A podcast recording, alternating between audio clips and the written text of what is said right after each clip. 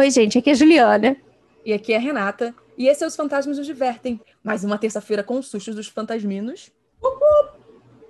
Uhul! E se você quiser que sua história seja lida em um futuro susto dos fantasminos, é só enviar para fantasmasnosdivertem.gmail.com. É, basicamente é isso, a gente vai ler. É, todo respeito, a gente sempre tenta respeitar todos os e-mails, a não ser que a gente fica um pouco indignada, mas aí vocês entendem por que a gente está indignada. Uhum. E também a gente ri nos momentos certos em relação a rir. Tipo, a gente não tá rindo da sua desgraça, mas é porque isso aqui, a forma Não. como você escreveu, foi engraçado. Entende? Só isso. Peraí, peraí, peraí. Às vezes a gente ri no momento errado, mas a gente não sabe que é o momento errado ainda, entendeu? É, exatamente, tem isso também. O nosso timing tá super errado com a história. Tudo bem. Mas aí quando a gente percebe, a gente fala, ai não, desculpa, eu não tava rindo disso, eu tava rindo Uhum. de uma situação. É isso. Acho que é sempre importante esclarecer isso. Bom, vamos Exato. pro primeiro e-mail. Uhum.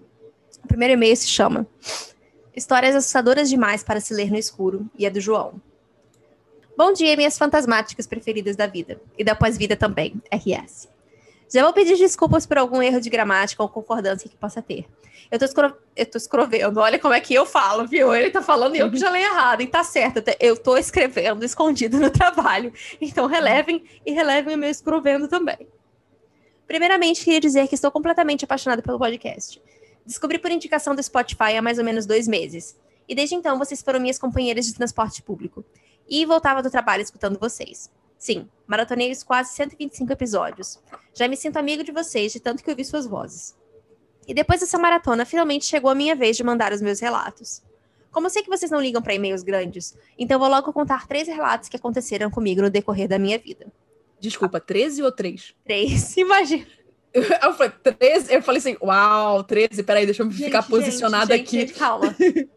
Agora, eu faço pedido. Quem é que vai mandar pra gente 13 relatos em um e-mail? Aquela louca. tá? Aquele momento, eu já ia me posicionar aqui na cadeira. Olha, Renata Pô, tá isso- pedindo. Renata Isso, tá isso vai pedindo. demorar um pouco. O primeiro se chama O Lobo em Meu Quintal. O primeiro ocorreu quando eu era pequeno. Acredito que tinha uns 10 anos mais ou menos. Sou nascida e crescida em São Paulo, capital. Mas quando meus pais eram casados, a gente viajava bastante para cidadezinhas do interior. Em uma dessas viagens, fomos para Joanópolis, mais conhecida como a Terra do Lobisomem. Você sabia disso, Renata? Eu não sabia. Não, não sabia disso não. E eu ainda ia brincar com ele. Olha, temos um Faria Limer aqui. Mas é zoeira. É, pode ser um Santa Cecília também. Tem vários, eu não Tem, sei to- porquê. tem todos, é. Tem todos. Mas eu não sabia disso. Achei interessante essa informação Terra sobre Joanópolis, lobisomem. né? Gente, alguém daqui é de Joanópolis? Por favor, fala pra gente, fiquei curiosa agora, eu quero saber. É, Deve ter, porque volta e meia alguém fica chocado. Eu não acredito que leram um relato de alguém de Mogi das Cruzes. Eu moro Pois é. aqui, nem sabia que tinha outros fantasminos. Aí a gente vai conhecer várias sedes, sabe, de pequenos Pois é. fantasminos ao longo do Ai, Brasil. gente. Galera de Joanópolis, manda um beijo. Aquela louca, sabe? Já se É a gente que manda beijo, Juliana. Beijo pra galera de Joanópolis. É. Ai, muito louca. Aparentemente, segundo o Google, Ah. tem 1.338 pessoas em Joanópolis. Mil ou 30 mil? 13 mil. Ah, 13 mil. 300. É. Então, talvez tenha um fantasmino perdido por lá. Ai, que emoção. Aí ninguém vai mandar nada. Aí a gente vai falar. É. "Ah, tá a bom." vida que segue. É, vamos lá. Tenho que parar de rir agora, calma. A cidade é bem pequena e super temática com esse rolê do nosso amigo lobisomem. Tem chaveiros, bonecos, placas e tudo mais. Até então a gente levava essas histórias na brincadeira e ria. Ai, gente, eu amei. Eu acho que assim, você tem que capitalizar essas coisas, tá certíssimo. Exatamente, que para pensar, a pessoa está indo lá, você está ajudando turismo para a cidade, está Pois é. injetando dinheiro na economia, melhorando a cidade, essas coisas todas, né? Pois é. Pelo menos é o que a gente pensa. Vamos lá, calma, que obviamente a história não vai ficar assim, né? Até que uma noite específica, a casa que ficávamos era um sítio um pouco afastado da cidade, o que acabava ficando um brilho geral nos arredores, visto que as ruas não tinham iluminação direita. É, em uma das noites, já estávamos todos dormindo, eu acordei no meio dela, não sei exatamente que horas eram, e escutei uns barulhos vindo do lado de fora da casa, como se fosse algo revirando dos lixos e a parte da churrasqueira que ficava do lado de fora. As janelas da casa eram todas de vidro, não tinha aquelas partes que fechava tudo, então você conseguia olhar lá para fora através dos vidros. A luz do quintal tinha sensores de movimento, e a janela que eu via dava direto para a parte da piscina, que ao seu redor andava uma criatura que até hoje não sei direito descrever. Parecia um cachorro. Só que era muito magro e com poucos pelos. Mas o que mais me impressionou era o seu tamanho. Ele, sobre as quatro pernas, ficava mais ou menos da altura de uma mulher adulta. Na hora, gelei. Fiquei sem reação. Passou alguns segundos e ele meio que olhou para dentro da casa. Não sei se me viu, pois estava com as luzes todas apagadas lá dentro. Mas por um breve segundo eu senti ele olhando para mim. Me abaixei para ficar escondido pela parede e só ouvi uns passos rápidos se afastando da casa. Quando levantei para olhar para a janela, ele já não estava mais lá. No outro dia pela manhã, encontramos tudo do lado de fora revirado e marcas de barro de patas do tamanho de uma mão humana em vários lugares. Dei sorte que aquela era a última noite na casa e fomos embora logo no período da tarde daquele dia. O segundo relato é um pouco mais distraído, mas mesmo assim não deixa de ser bizarro. RS e se chama Tirado do armário por uma entidade. Já fiquei revoltada com a entidade, vamos lá. Sou um homem gay que desde muito pequeno já me entendia como gay, mas demorei até os 16, 17 anos para me assumir. Odeio essa, odeio essa palavra, pois parece que estamos assumindo algo errado, para minha família e amigos. Até aí tudo bem. Após meus pais se separarem, minha mãe ficou no apartamento que era dos dois. Guardem esse apartamento que faz parte da história número 3. E meu pai alugou uma casa. Essa casa que ele morava agora era imensa de grande para uma pessoa só. Muito fria e velha. Geralmente passava o fim de semana com ele na casa. Dormíamos no, mesmo, dormíamos no mesmo quarto, visto que, como ele se mudou recentemente, só havia uma cama de solteiro com aquelas partes de baixo que dá para puxar e ter o colchão. Meu pai dormiu na parte de baixo e eu na de cima. Ele caiu no sono muito rapidamente e eu fiquei jogando algum joguinho no celular. Na época eu tinha 15 anos. Escutei alguém tossir na sala. Gelei e paralisei na hora. Me cobri até a cabeça, pois o cobertor é um escudo mágico, não? Escutei passos vindo até o pé da cama. Escutei quando alguém pisou no tapete que fica no pé da cama. Não sei de onde tirei forças, mas consegui levantar rápido e apertar no interruptor da luz que ficava na parede da, na parede da cama. Quando olhei, não havia nada no quarto, apenas meu pai dormindo. Comentei com meu pai no outro dia. Nessa época ele tinha começado a frequentar um terreiro de Ubanda. Então ele decidiu que ia chamar o pessoal do terreiro para fazer uma defumação na casa. Como vieram em dia de semana, eu não estava lá. Mas meu pai me disse que tinham muitas coisas na casa. Alguns espíritos e energias muito pesadas, pois aparentemente uma antiga moradora já foi até velada lá dentro. Quando a mãe de santo dele estava fazendo a limpeza, a baiana dela viu uma foto minha lá na casa e pediu para que meu pai me levasse no terreiro, pois ela precisava falar comigo. Não nego que fiquei bem assustado com o ocorrido, mas mesmo assim, eu fui no fim de semana no terreiro dela para ver no que ia dar. Eis que ela jogou tudo para mim. Falou que me via como uma que me via como uma alma feminina e que não havia problema nisso. Me aconselhou a conversar com meu pai e minha família. Demorei um tempinho para aceitar a ideia, mas depois de um ano conversei com o pessoal e deu tudo certo o meu pai falou que tinha percebido lá naquele dia no terreiro. É... Eu queria dizer que o, a, o sentimento inicial, não quis interromper enquanto você estava começando. Tinha acabado de contar, né? Começado a contar. Uhum. É esse lance do, do se assumir. É, eu, é, é. assim, não é meu. Lugar novamente. De lugar de fala nesse, nessa questão, mas eu me sinto também um pouco incomodada porque nenhuma pessoa hétero chega para os pais é, e fala, fala então, gente, eu vou me assumir aqui para vocês héteros, sabe? É. E para mim isso é, é um pouco. Ai, gente, ninguém tem que fazer nada, ninguém tem que dar satisfação. A gente já teve essa discussão no, no episódios, é. muitos episódios atrás, sobre isso. Tipo, você fica à vontade com, com quem você é. Eu acho que é um, esse lance todo vem mais, primeiro, inicialmente da gente, né? Hum, uhum. O que eu fiquei pensando é que, assim, se, se meu pai falasse assim, a mãe de santo pediu pra você passar lá no terreiro, eu ia ficar muito preocupada. Falar, meu Deus do céu, o que que tá acontecendo comigo, sabe? O que, que ela viu aqui? Meu Deus do céu, eu imaginei que tinha alguma coisa a ver com o início, já que ele falou disso, sim, sabe? Sim. Então... Mas dá um medo, né? Você fala, meu Deus do céu, ferrou. Ferrou. Então, seu filho tem, tem um negócio ali no ombro dele? Pois é, tipo, fala, não, não. tem nada Ainda bem não. que deu tudo certo, ainda bem que deu tudo certo. Exato. Bom, a última história é que me deixa muito perturbado e se chama Um Estranho Me Observava. Quando eu fiz 18 hum. anos, minha mãe engravidou da minha irmã e casou novamente indo morar com seu novo cônjuge na, na casa dele. O apartamento que era dos meus pais ficou vazio e tive a ideia de morar sozinho lá. Conversei com eles e falaram que se eu pagasse as contas certinho, poderia ficar. Morei lá sozinho por uns três anos. Quando fazia dois anos que estava lá morando, um dia dormindo à noite, normalmente, como todos os dias, geralmente durmo com a porta fechada do quarto. Eis que acordo no meio da noite, mas não consigo me mexer. Logo pensei, e vamos de paralisia do sono. Consegui abrir os olhos, mas meu corpo não respondia aos meus comandos. Consegui olhar no canto de olho que a porta do meu quarto, que estava fechada, agora estava aberta. E entre a parte de trás da porta e a parede, ali no escuro, estava um homem. Na verdade, eu não poderia dizer que era um homem, mas uma criatura humanoide. Tinha o corpo todo preto, com exceção de seu rosto, que era vermelho. Aquilo ficou me olhando e eu não conseguia me mexer, nem gritar, nem fazer nada. Sentia lágrimas escorrerem pelos meus olhos. Não sei a certo quanto tempo se passou, mas consegui levantar e sentar na cama. Não tinha mais nada lá na porta, mas ela continuava aberta. O mais estranho foi que no outro dia comentei com meu colega de trabalho sobre o ocorrido e ele me solta. Um, mentira. Sério? Dormi na casa da minha namorada até a noite, acordei de madrugada e vi uma criatura exatamente como você me descreveu, se arrastando para debaixo da nossa cama. Meu Deus do céu! Minha, é, essa parte de se arrastando para debaixo da nossa cama, eu fiquei. É isso. Oi? É Oi? Eu, melhor, eu tô lendo, né? Eu tô assim, ah, dormi na casa da minha namorada até a noite, acordei de madrugada, exatamente debaixo da cama. É sim. a naturalidade que é, ele tava se é. arrastando é. para debaixo da cama. É. Bom, ficamos em choque. Até hoje não sabemos o que rolou. Bem, é isso, meninas. Espero que tenham gostado. Tem mais alguns ocorridos para contar, mas fica para o próximo e-mail. Obrigada pelo incrível projeto que vocês estão produzindo de longe nos meus podcasts preferidos da vida. Já piramidei vários amigos meus e todos Coitados. Ai, meu Deus, pirâmide. Viramos pirâmide, pirâmide Juliana.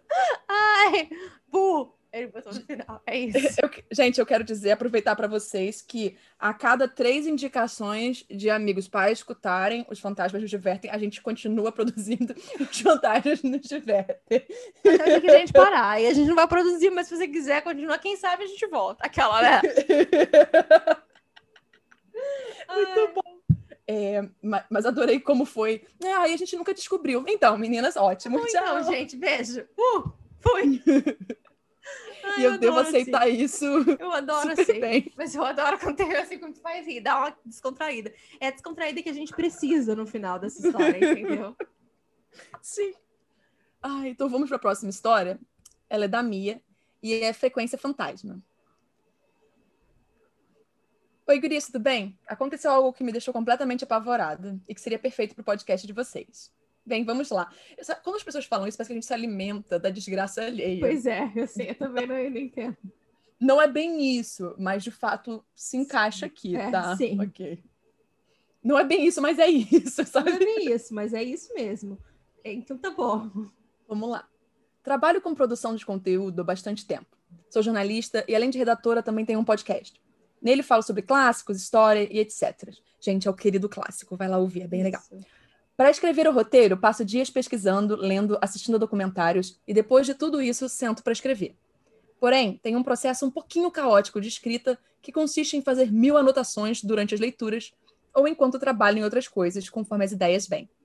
Nem sempre dá tempo de anotar os insights. Entretanto, utilizo um aplicativo que já veio no celular de gravação de voz com transcrição de áudio. Ele é perfeito, pois basicamente eu falo e ele transcreve tudo num texto bonitinho que depois eu só passo para o roteiro e edito. Pois bem, estava me preparando para gravar o episódio sobre O Morro dos Ventos Uivantes, da Emily Bront. O livro. Desculpa. O que, que você falou? Eu estava começando a cantar. A, a Juliana. Kate Bush, é beijo. É, é meio apaixonada por essa música. Grande ouvinte desse podcast, Kate Bush. Ah, você não sabia, não? Ela é fantasmina. É, fantasmina, não entende nada de português, vai estar escutando toda semana. Aprendendo com a gente. Exato. O livro é uma história gótica sobre uma família amaldiçoada por seus rancores e por questões de classe, com direito a um fantasma na janela, sangrando e profanação de túmulo. Era de madrugada, cerca de três horas da manhã. Ah, não. Mia! Olha o horário, olha o horário. Aí que tá o erro, entendeu? Nada Já de bom errado. acontece às três horas da manhã. Já começa errado. Enquanto me preparava para dormir, tive um insight a respeito do papel da casa principal do livro, o Heights, como túmulo metafórico para a protagonista, a Kathy. Como já estava bem tarde e ia demorar até ligar o computador e escrever o que estava pensando, abri o aplicativo de transcrição de voz no celular e comecei a falar, deixando o fluxo de pensamento fluir.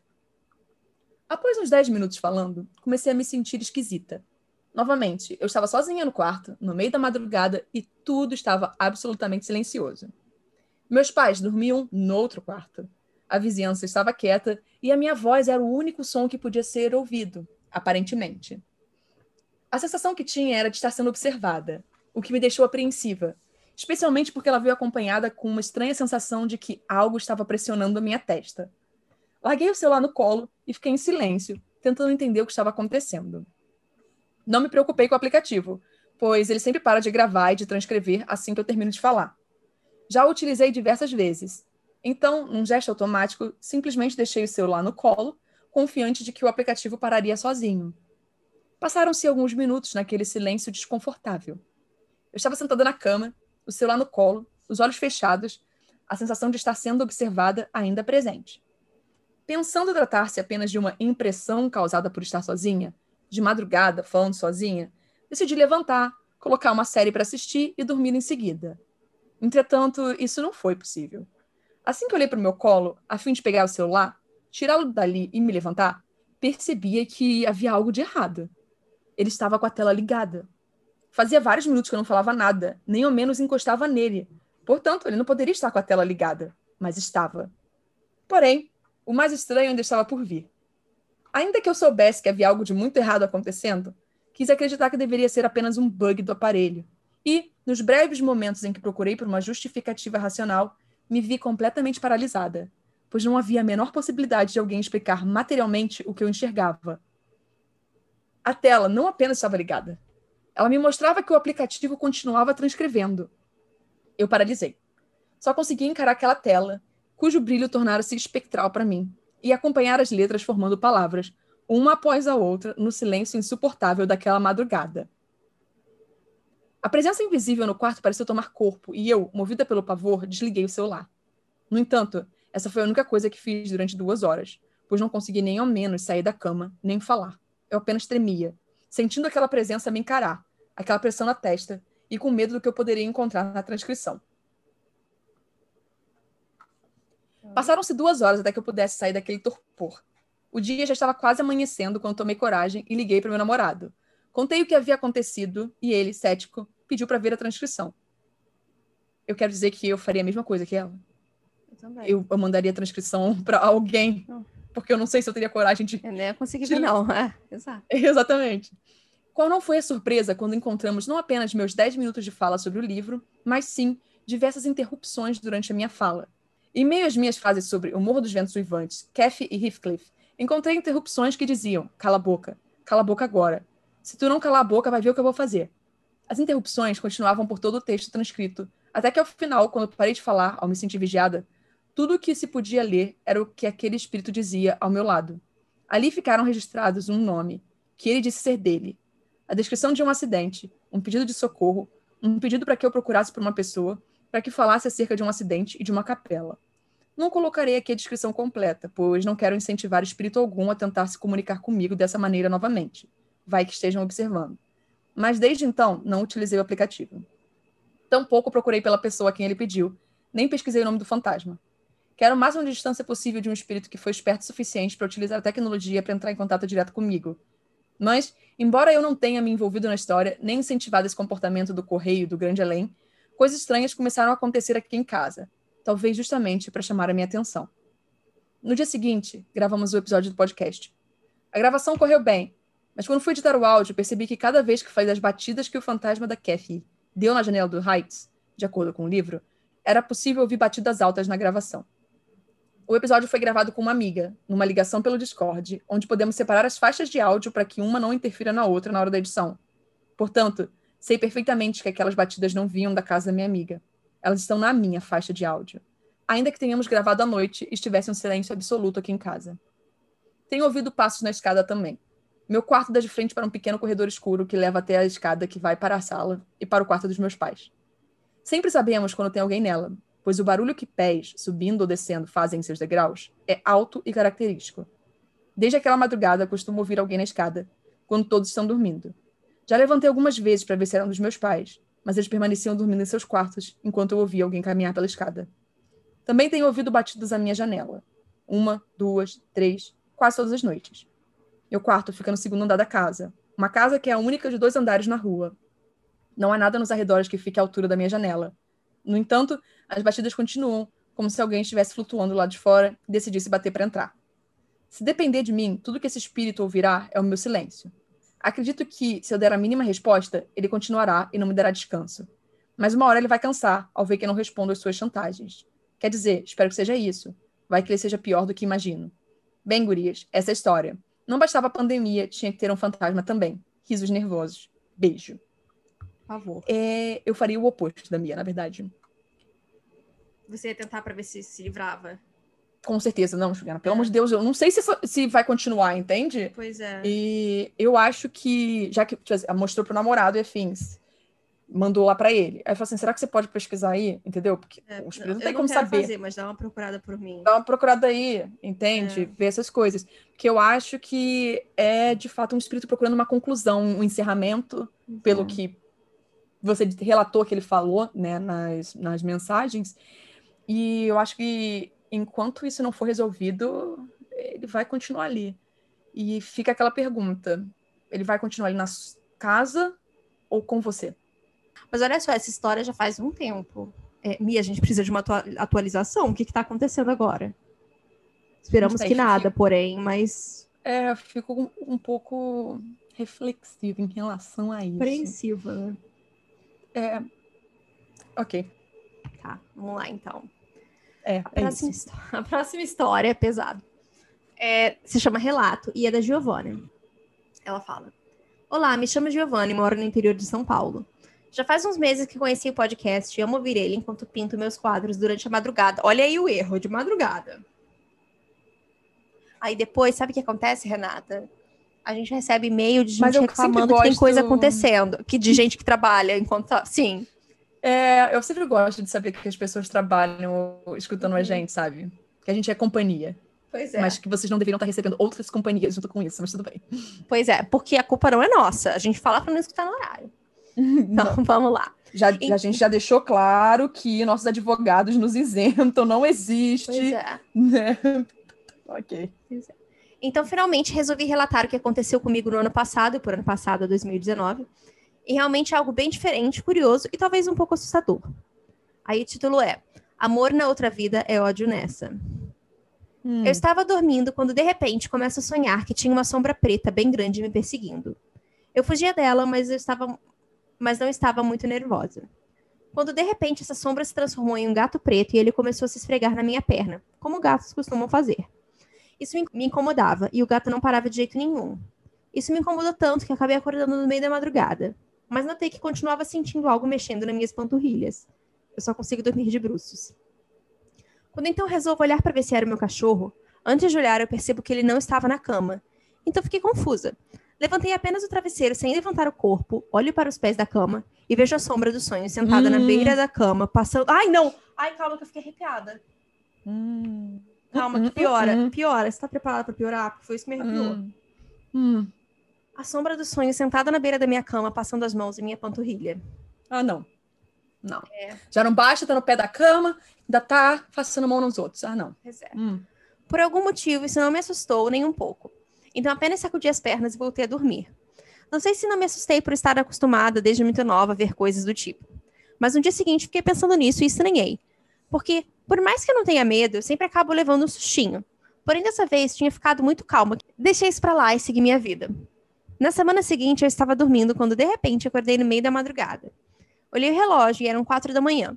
Estava escuro, então resolvi ir ao banheiro antes de voltar a dormir. Eu me levanto da cama. No momento em que fiquei de pé, eu não estava mais no meu quarto.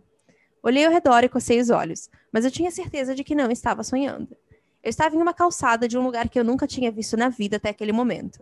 O lugar era vazio, não tinha quase ninguém e tinha uma aparência de abandono. Resolvi andar um pouco pelo local. As poucas pessoas que tinham lá me olhavam com muita raiva e me diziam que eu não podia estar lá. Fiquei com medo e corri para uma rua vazia. Não sabia o que fazer. Quando de repente a mesma sombra que tinha sonhado e visto sentada em minha cama estava na minha frente. Eu não consegui falar nada, mas a sombra falou comigo. Mas ela não falou mesmo, é como se ela tivesse se comunicado comigo pela minha mente. Eu não sei explicar. Ela disse repetidamente: Você não pode ficar aqui. Você tem que ir embora. Você não deveria estar aqui.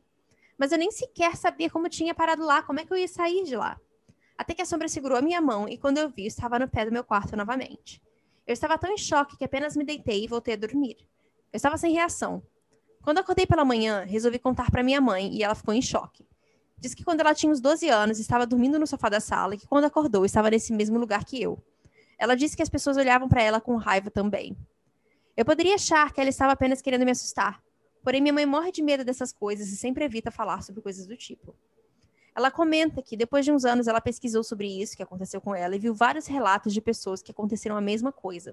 Algumas pessoas pararam lá enquanto dirigiam, saíam do elevador e de diversas outras formas. Chamam esse lugar de Sete Além. Ah, era isso que eu ia falar. É, é a gente tá falando de. Sete Além? Sim, sim, é isso. ok. ah. Aparentemente é o lugar onde as almas perdidas ficam. Porém, esse não é o foco principal da história. Eu não tinha contado sobre a sombra para minha mãe, pois sei que ela ficaria muito assustada. Ela realmente morre de medo. Então eu resolvi contar para minha madrinha, que é mais ligada a esse mundo espiritual. Ela frequenta terreiros de umbanda e é aquelas pessoas que incorporam. Eu não entendo muito sobre isso. Após contar tudo para ela, ela me disse que ia ver no terreiro e depois me falava. Alguns dias depois, ela me conta que descobriu o que era essa sombra. Quando ela me contou, eu fiquei em choque, não tive reação nenhuma. Ela me disse que essa sombra era o meu companheiro da vida passada. Eu chamo de marido, kkkk. Ela disse que ele estava me procurando todo esse tempo, que agora tinha me encontrado. Ela também comentou que o preto velho mandou eu ir ao terreiro porque ele queria conversar comigo. Meu Deus, é a segunda vez, Renata, Sim. nesse episódio, que falam assim, vem cá no terreiro que a gente precisa conversar. Eu falo, ai meu Deus, o que, que aconteceu? Tá tão Mas agora. assim. Não, mas novamente, agora parece também ter um motivo. É, sim. Então, mas é o medo do motivo, não é? Assim, tá que você já imagina qual seja o motivo, mas dá um medo, Sim. não dá? Dá, com certeza. Eu fiquei com aquilo na cabeça, até que resolvi ir ao terreiro. Confesso que fiquei com muito medo, pois era a minha primeira vez em um. Quando chega a minha vez, eu vou até ele e me sentei no chão na frente dele. Para quem não sabe, as pessoas específicas que trabalham no terreiro incorporam as entidades. Já conversei com o Preto Velho, Caboclo e Pomba Gira. Nós conversamos e ele me disse que eu e esse meu marido da vida passada tínhamos sido pessoas muito ruins, que faziam muitas maldades, mas que depois que morremos eu escolhi evoluir e me tornar uma pessoa melhor. Então reencarnei em quem sou hoje. Mas ele não aceitou e então não reencarnou. Ele não conseguiu aceitar o fato de eu querer me tornar algo em melhor e ficou me procurando até me encontrar. Eu fiquei chocada com toda essa informação. Então o preto velho falou que a volta dele nessa vida podia me fazer recuperar algumas memórias na vida passada. Eu duvidei, mas não dei muita bola para isso. Perguntei qual era o objetivo dele me encontrar. Então o preto velho me disse que ele tinha muito ódio de mim e ele queria que eu me tornasse algo como ele, sem luz. Ele me disse que eu tinha que ser muito forte, porque ele não iria embora facilmente, e que o objetivo dele era me levar junto com ele. Ele ia tentar me influenciar a um suicídio ou algo do tipo. Depois disso, fui embora e fiquei pensando em tudo isso. Como já era tarde, fiz as orações que o preto velho tinha mandado e dormi. Passei dias e dias curiosa sobre a minha vida passada. Só sabia que era uma pessoa muito ruim, mas não sabia o que fazia. Até que comecei a pensar que desde os meus três anos eu vejo e sou perseguida por espíritos de crianças e adolescentes, e eles sempre parecem estar com muita raiva de mim. Eu não tenho certeza, mas penso que talvez tenha algo relacionado à minha vida passada. Talvez eu era uma assassina de crianças, uma ladra de crianças, vendia órgãos de crianças ou as crianças, não sei, quem sabe. Mas realmente comecei a ter memórias de vida passada, mas nada que falasse muita coisa. Em uma delas eu estava em casa com o meu marido e ele tinha uma criança de seis anos. Era um menino bem pálido, de cabelo preto e parecia doente e fraco. Fiquei assustada quando me lembrei que há um ano atrás eu tinha visto essa criança no meu quarto, me olhando com um olhar triste. Em uma das outras memórias, eu estava tomando banho em uma banheira e tinha deixado a porta do banheiro meio aberta. Até que vi um homem e eu parecia estar esperando por ele. Mas eu não sei se era meu marido ou não. Ele se deitou na cama toda branca e ficou me esperando. Então eu saí da banheira e peguei uma faca que não era tão grande, escondi ela atrás de mim e saí do banheiro nua.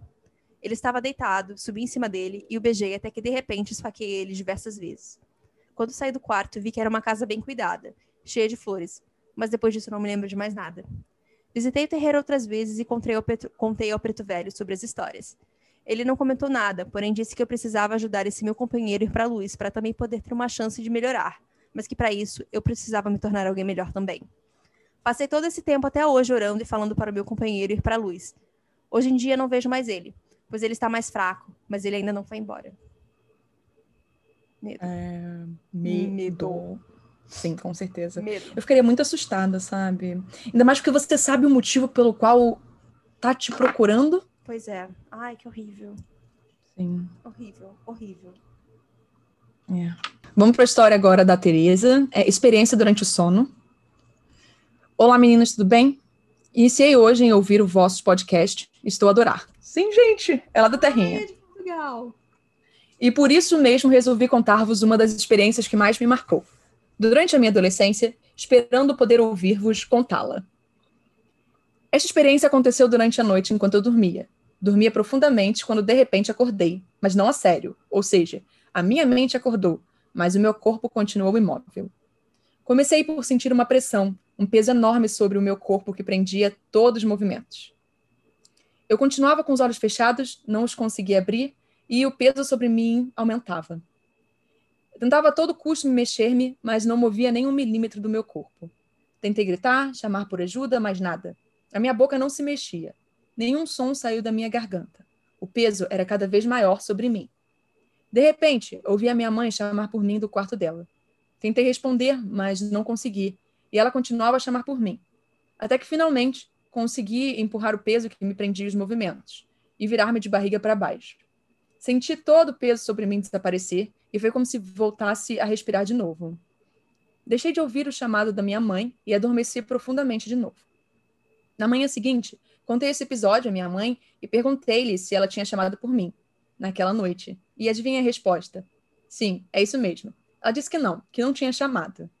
Hoje em dia, eu penso que o que realmente me aconteceu foi o que chamam de paralisia do sono. Mas, no entanto, nem por isso essa experiência ficou menos assustadora e desagradável. Até porque, mesmo assim, eu acho que foi mais que paralisia. Pois a minha mãe sempre me disse que se durante a noite sentíssemos alguma presença no quarto que nos provoca muito medo, que se nos voltássemos de barriga para baixo, essa entidade não conseguia fazer-nos mal e o medo passava. Bom, isso realmente aconteceu comigo. Um beijo grande para as duas, diretamente do norte de Portugal. Espero que gostem da minha história. Tereza. Ai, adoro, ai, adoro os e-mails internacionais, Renata. Eu acho que a gente é tão chique quando isso acontece. é, o pessoal que manda do Japão, o pessoal pois que é. manda de Portugal, o pessoal que já manda da Irlanda também. É, é bem legal. É. Ai, eu adoro. É, mas não é legal a experiência não, que ela teve. Não, a experiência nem um pouco legal. nem um pouco. Mas pelo menos a sua mãe. Não. É, a sua mãe, ela também estava ciente, você sabia mais ou menos Como que pelo, nada aconteceu com você. Pois tá é. tudo bem. Ai, mas mesmo assim, né, dá aquela agonia sempre. Você fica, ai, não. Aham. Uhum. É isso. Tá. O próximo se chama Segredo Mal Guardado e é do Ícaro. Oi, gente, meu nome é Ícaro e eu comecei a escutar o podcast umas semanas atrás e estou maratonando os episódios. Eu adoro as histórias que vocês contam e os temas também. Eu nunca tive pessoalmente uma experiência sobrenatural, mas tem uma que me envolve. Quando minha mãe estava grávida de mim, meus pais resolveram não contar para ninguém por um tempo. Até que um dia minha madrinha, que é a irmã mais velha do meu pai, falou para ele que ela tinha sonhado que minha mãe estava grávida. Aparentemente ele empalideceu e o segredo acabou. Até hoje, se ela diz que sonha com alguém que está grávida, a pessoa corre para a farmácia para fazer o teste de gravidez. Bem, isso não é extremamente, não é exatamente sobrenatural, mas espero que tenham gostado. Gosto muito do podcast.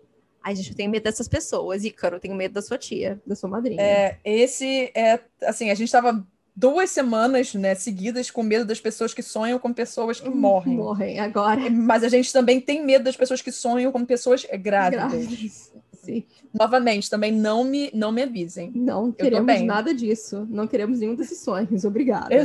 É, tá tudo bem. Então, a minha história agora é da Stephanie e é No Escuro. Oi de novo, gurias. Aqui é a Stephanie de Porto Alegre, tudo bem? Me lembrei de uma história que aconteceu comigo enquanto ouvi o podcast. e olha, começou. Não, ela lembrou da história, não ah, aconteceu tá, durante ah, o podcast. Tá, ok, já fico preocupada, já fico assim, olha só, não tenho nada a ver com isso. Nosso time jurídico como nesse momento? Ai, pois é. Na época, eu tinha uns 12 anos e estava sozinha em casa. Era final da tarde e na época estava escurecendo bem cedo. Eu estava assistindo uma lição e era um episódio de terror, talvez Halloween, não lembro. E estavam falando sobre a loira do banheiro e etc. Ai, gente, nesse dia. de Malhação, qual foi a temporada da época que ainda tocava Charlie Brown? Charlie Brown! Charlie Brown! em me mudar. Isso, essa época era legal. Yeah! Resolvi pensar, ah, desculpa. em nós, yeah!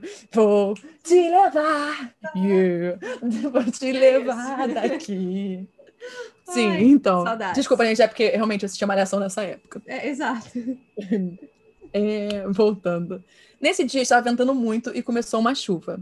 Estava muito bem, até que enquanto estavam contando uma história de terror na TV, a luz acaba e eu entro em pânico. Porque, Ai, um. Que dó!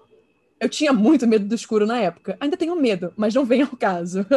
e dois, eu estava sozinha em casa. Naquela época não existia smartphone, então eu não poderia simplesmente ligar a lanterna do celular e ficar de boas. Ai, Renata, uhum. é da época do Charlie Brown, sim, ó. Não tinha Com certeza, né? eu também Ai, acho saudades, que era. Saudades, E ficar de boas. Não, eu tinha que caminhar no escuro até a cozinha, achar uma vela e acender ela. Bom, a chuva apertou, a janela da sala estava aberta, estava molhando tudo, mas eu não queria fechar, porque ia ficar ainda mais escuro onde eu estava. Mas relutante, fechei. Criei toda a coragem do mundo e fui até a cozinha. No meio do caminho, assim, tinha um espelho. Que eu morria de medo de olhar para ele. Fala. No meio do caminho tinha uma pedra. Desculpa. Não, era pior ainda, entendeu? O espelho é pior, tinha um espelho. Que eu morria de medo de olhar para ele e ver algo me olhando de volta.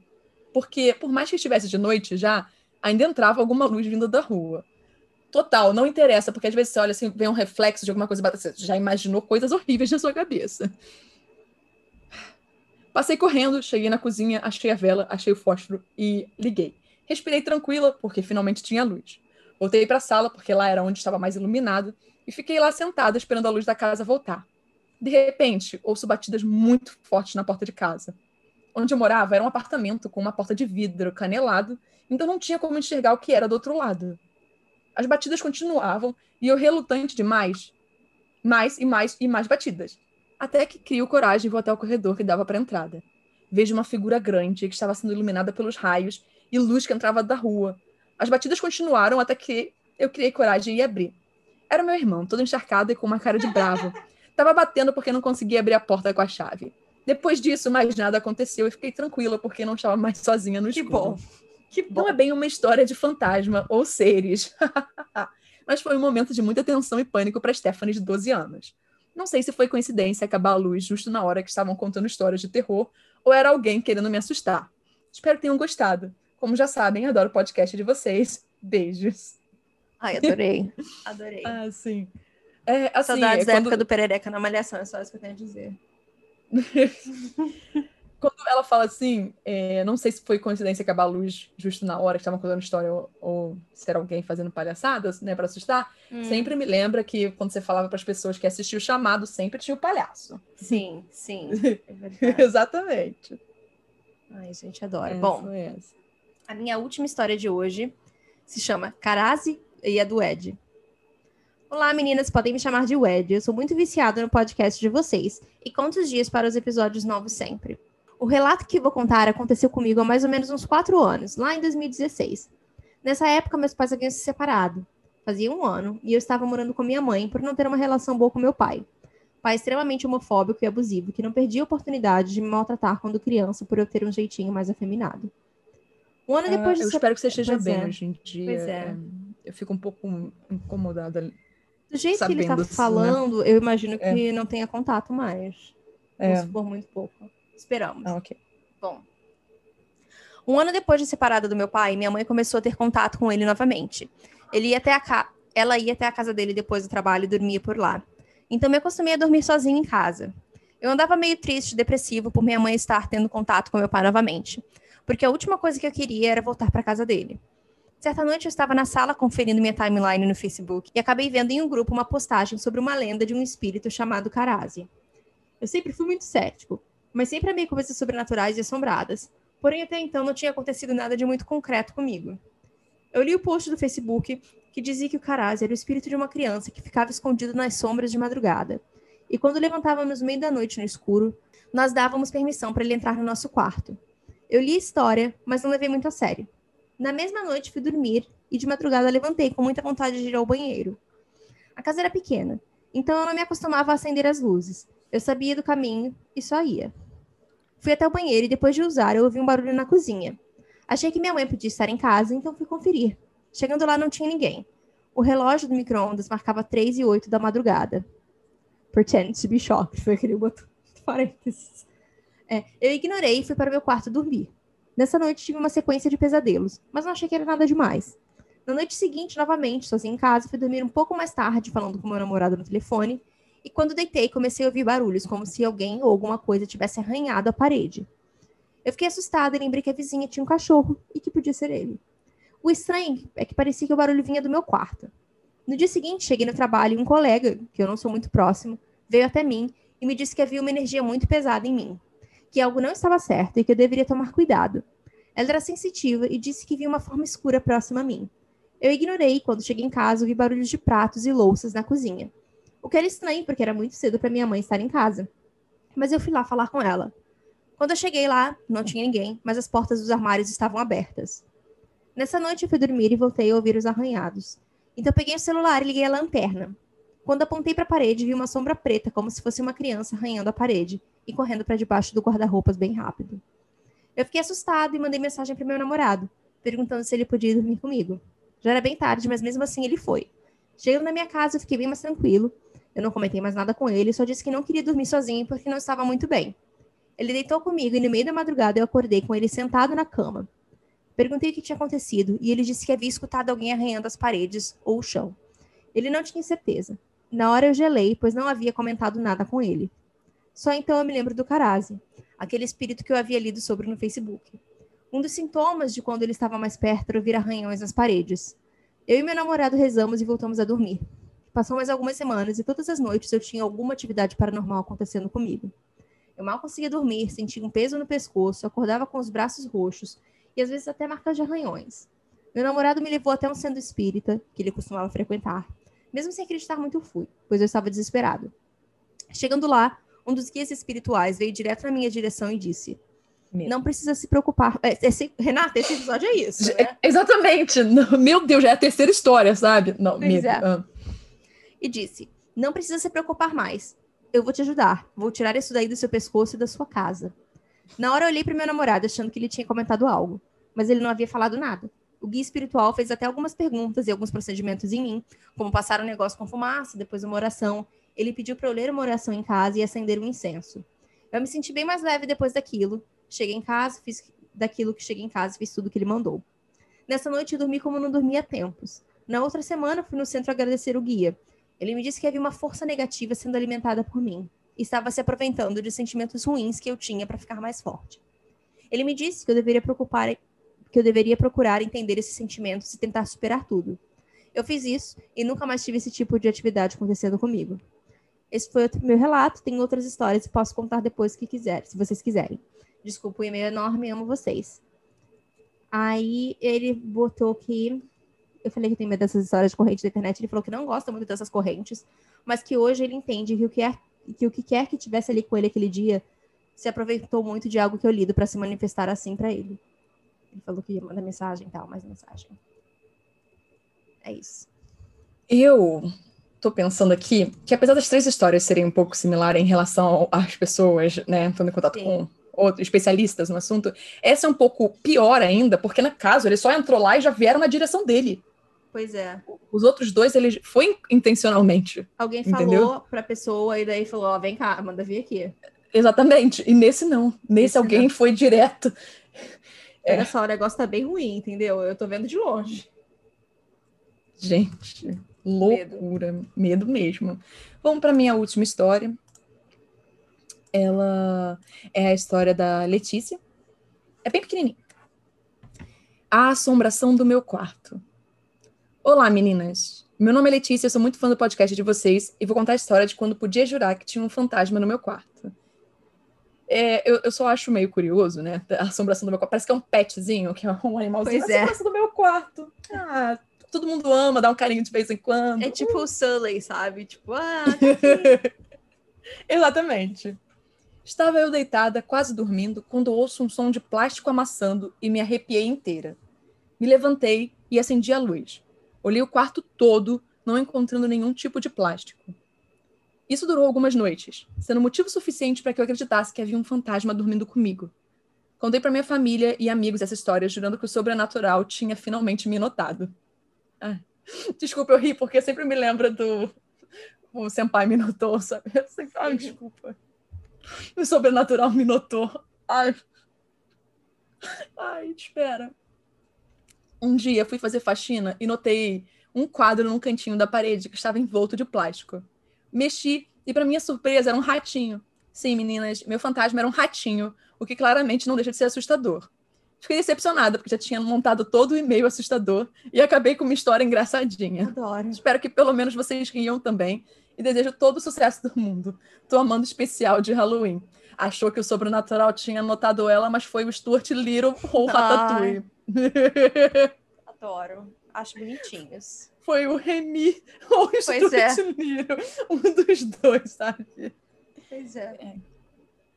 Ah, Eu É gostei. isso, é isso. Também achei, achei divertidinha essa história. Tiveram tantas histórias assustadoras que é bom a gente terminar assim. Não tem que ser tom acidentalmente. leve, né? Pois é. Exato. Então é isso, gente. Acabaram as histórias hoje, mas sempre vai ter mais. Se vocês mandarem e-mails para fantasmasnosdivertem.gmail.com. Gostou? Exatamente. O- direto. a- Às, às vezes a gente tá em sync, às Pois é. vezes não. Às vezes não. Mas deu tudo certo. Então, até o próximo episódio. Se cuidem. Tá bom, gente. Tchau. Bu!